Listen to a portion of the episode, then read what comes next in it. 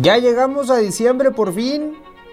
Y es un mes, decía una locutora, fíjense que escucho por las mañanas, que no recuerdo su nombre por cierto, pero que mencionaba, muchos queríamos llegar a esa etapa final del año porque es como un respiro, una alegría este mes.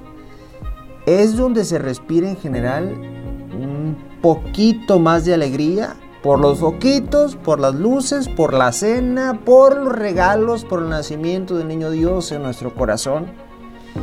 Sí, seguimos en pandemia, pero digamos que por la vacunación quizá estamos un poquito más tranquilos, aunque no del todo, porque a cada rato salen nuevas variantes de este maldito virus que ya nos tiene hasta, ya saben dónde está el copete. Y tengo que decirlo, ya no va a ser el mismo diciembre para todos. Porque quizá y lamentablemente un ser querido se quedó en el camino desde hace poco o hace ya mucho tiempo. Lo digo con mucho respeto, ¿eh? Y les mando un fuertísimo abrazo de corazón.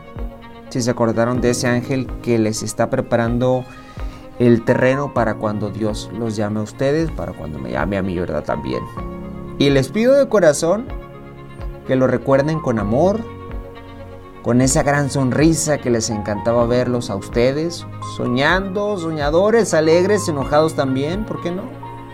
Porque seguramente desde donde están, ellos quieren lo mejor para ustedes, quieren lo mejor para nosotros. Recuerden que la vida es un ratito, recordemos que la vida es un ratito, que es un suspiro, que es como una estrella fugaz, quizá un parpadeo o tal vez una exhalación, una inhalación. Igual diciembre. Sin embargo, este mes les digo de corazón que es el pretexto más bonito que tenemos para levantar el vuelo y finalizar de una mejor forma el año. No nos guardemos un te quiero, no nos guardemos un te extraño, un te amo, un gracias, un perdón, un discúlpame, un por favor, un gracias por haberme dejado entrar a tu vida. Nunca es tarde para decirte quiero, aún en un sueño, cerrando los ojos o simplemente junto a los regalos viendo el pinito de Navidad. Dios los bendiga.